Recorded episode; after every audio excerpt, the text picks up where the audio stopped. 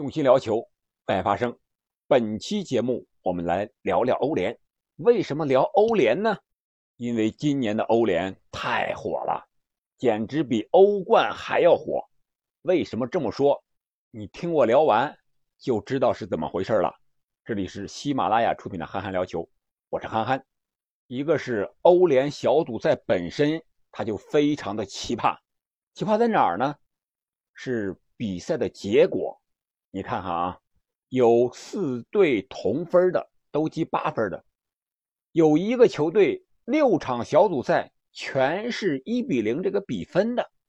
我们来看一看这两个奇葩的事情。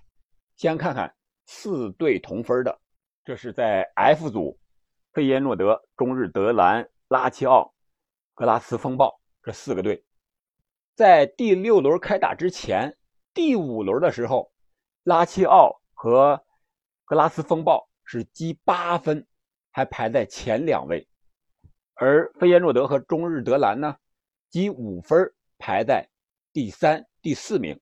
这最后一轮一开打，前两名只要不败，打平就能出线，结果就出现了大反转呀！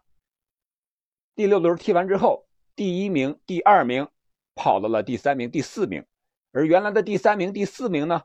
跑到了第一名、第二名，成了出线的球队了。你说这足球就是这么的有意思。其实你要关注一些比赛也好啊，关注一些球场上、球场之外发生的事情也好啊，感觉这足球真是非常的有乐趣，每天我都乐在其中。这里边更有意思的是，意大利的蓝鹰拉乔本来是小组第一，稳稳出线的，结果。到了欧协打附加赛去了，这里边有个小故事啊，就是曾经啊，他这个俱乐部总监叫这个塔雷，对，好像叫塔雷了。他曾经在公开场合讽刺穆里尼奥的罗马啊，说这个欧协联呀，就是为了这个失败者而设计的，你就去打欧协联吧。结果你看看，这话音刚落，自己在打平就出现的情况下。反而意外的输球，让自己的球队去打欧协联了。你说这个打脸不打脸？啪啪的。而人家罗马呢，穆里尼奥最后一轮率领罗马三比一逆转了，人家去打欧联附加赛，而且在上周意甲联赛里边，达乔也是输了，也让罗马在积分上给反超了。你看看，这人呀，三十年河东，三十年河西。你不要瞧不起别人，不要在自己风光亮丽的时候去侮辱那些个暂时不如你的人。也许人家不知道哪一天就跑到你的头顶上了。这就是足球教给我们的一些道理。我们再来看看另一个啊，六场比赛一比零，人家还拿到小组第二，打欧联附加赛了。这个是最实惠的了啊。四场一比零胜利，两场零比一失利，六场比赛进了四个球，丢了两个球，积了十二分，拿到了个小组第二。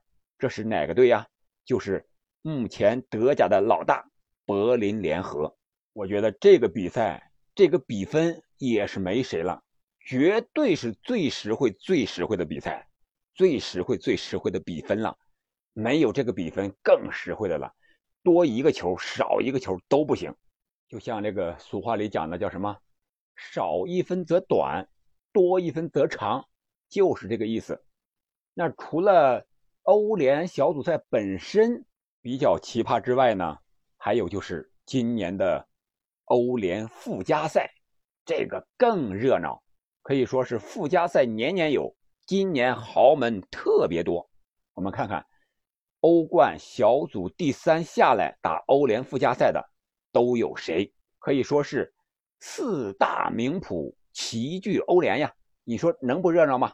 当然了，这里边除了欧冠第三的，还有欧联小组赛第二的。我们看看啊，这四大名捕都哪四大名捕？可能不太确切，但是四大名是没有问题的。先是名门，你看啊，巴萨。然后尤文，然后曼联，这是名门嘛？再加上阿贾克斯、塞维利亚，这是欧联杯的欧联杯之王。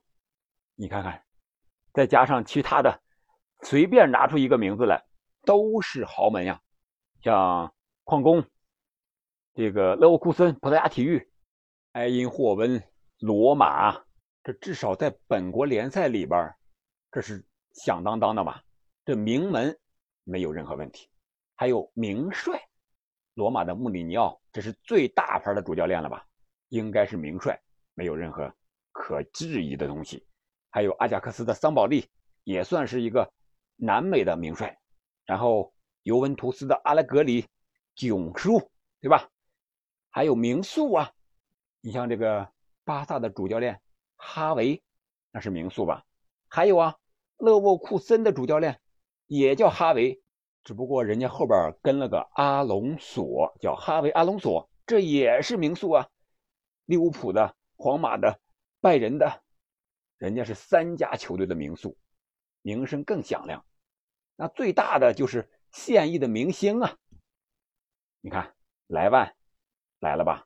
前世界足球先生，前金球奖未能得者，还有 C 罗，前世界足球先生，前金球奖五届金球奖得主。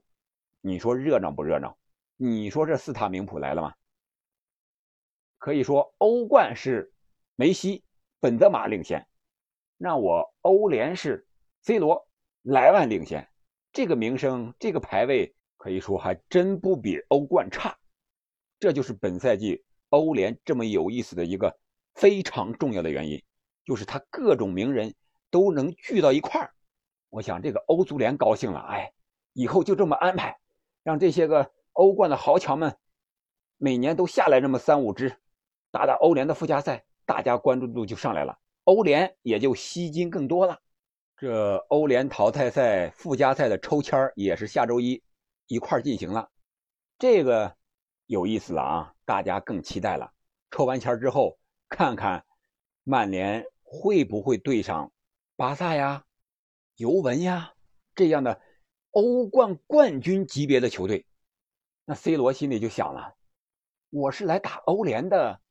怎么成了踢欧冠球队了呢？看来自己还是有踢欧冠球队的实力的。他们都来找我了，这个有点八卦了啊。但是我觉得本赛季的欧联，特别是这个附加赛是特别的有意思的，值得一看的。抽签结果很令人期待。好了，这就是本期有点八卦的憨憨聊球，我们下期再见。